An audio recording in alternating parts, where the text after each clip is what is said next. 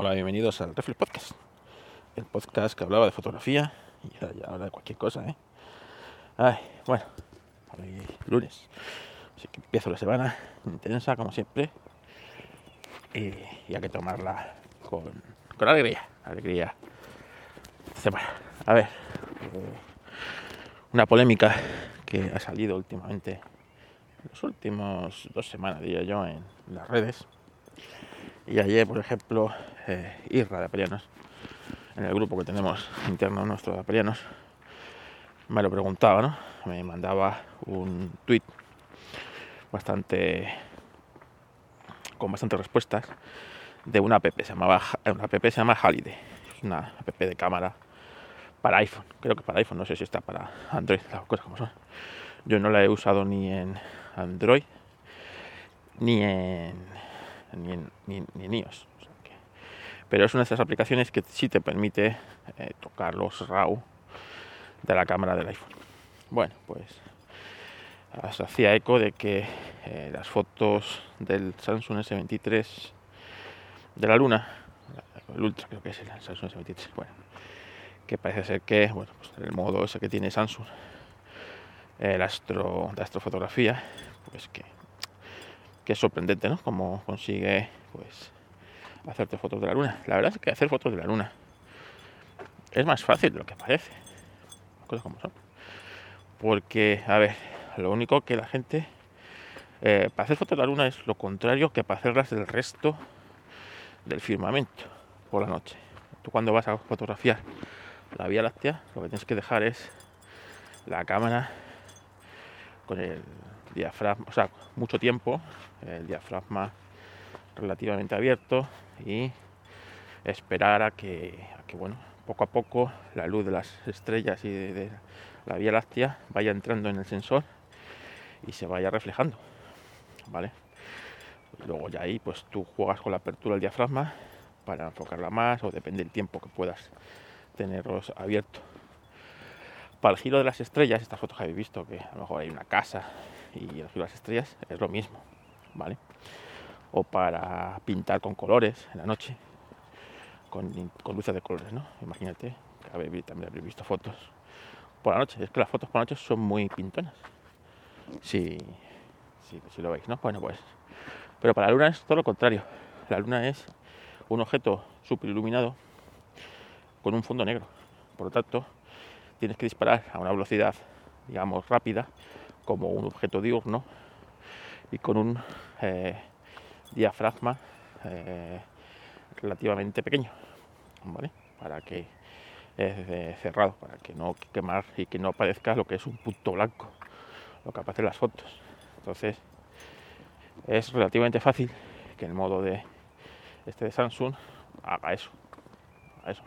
Y cuando haces una composición y él detecta que ahí arriba es lo que está en la luna, en las cientos de fotos que hacen los teléfonos para juntarte una con las otras, la parte de más exposición que es la luna, posiblemente ahí tire fotos en los que solamente está bien expuesto eso, el resto está mal y tal. Bueno, que así es como se hacen, por ejemplo, las fotos estas que veis, en las que los HDR, estos que veis, en los que está todo enfocado, ¿no? Desde la luna, está preciosa, la casa, un paisaje nocturno o lo que sea y está todo muy iluminado, o la, ciudad, ¿no? Está iluminada, la luna está bien, todo está todo bien, ¿no? Pues eso, tú vas por zonas, la zona del cielo, haces las fotos para el cielo, haces las fotos todo con trípode y con la cámara bien puesta.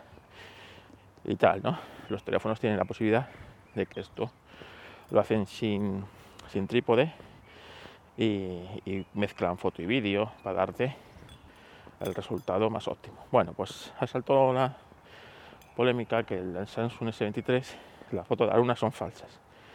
Que él tiene una base de datos con cientos de fotos de la luna en distintas posiciones, en distintas historias, y él detecta que eso es la luna, y lo que te hace es te borra tu luna y te pone una foto de la luna hecha de puta madre. Cosa que se podría hacer, sí se puede hacer.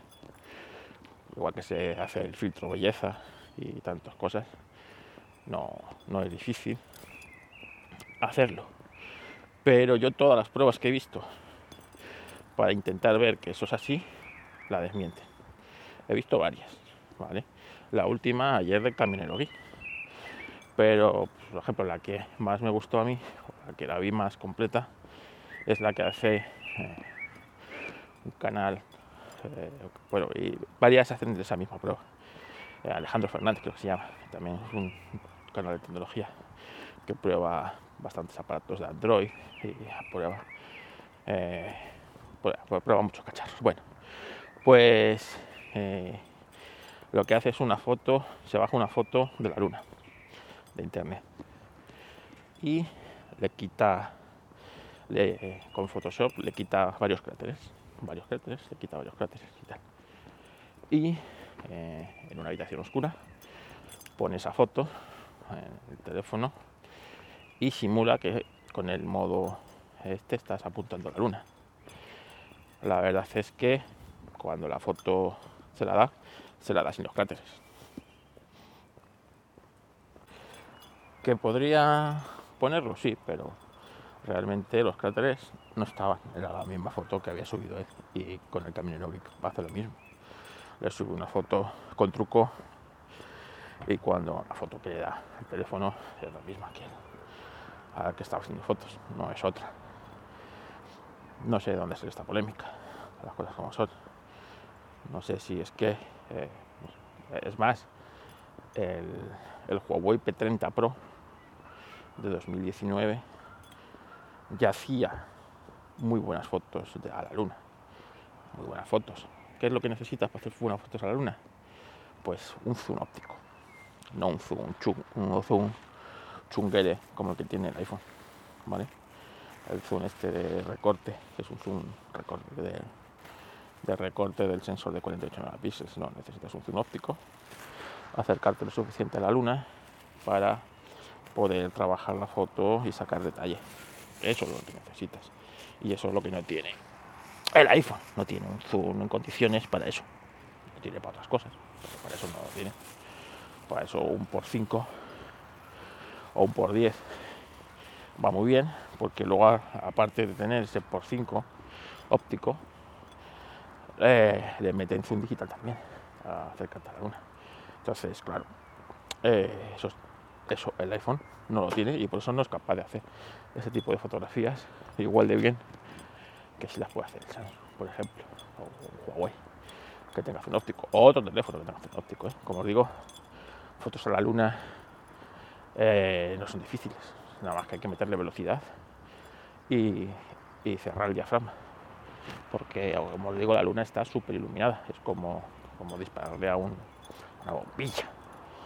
¿eh? Entonces, bueno, incluso mete con cámara normal, tú le metes un, un pequeño filtro ND para bajarle la exposición y vas a ganar, vas a ganar en detalle. Y la luna realmente es una de esas fotos espectaculares porque ves cráteres, ves un montón de cosas y cuando la ves, es igual que cuando la ves por telescopio, ¿no? Cuando la ves en un telescopio impresiona el nivel de detalle que tiene la luna, cómo tiene toda como está bombardeada por mm, cráteres toda ella, ¿no? Y tiene esos contornos, esos tan, no sé, es una de esas fotos junto a Saturno, ¿no? Cuando ves Saturno por primera vez en un, en un telescopio que impresiona. Así que yo creo que aquí, polémica, hay poca. Venga, que estoy llegando a la autopista. Así que, que nada, que tengáis un bonito día de lunes y que la semana os sea propicia y que, nada, que, que se os dé bien la semana.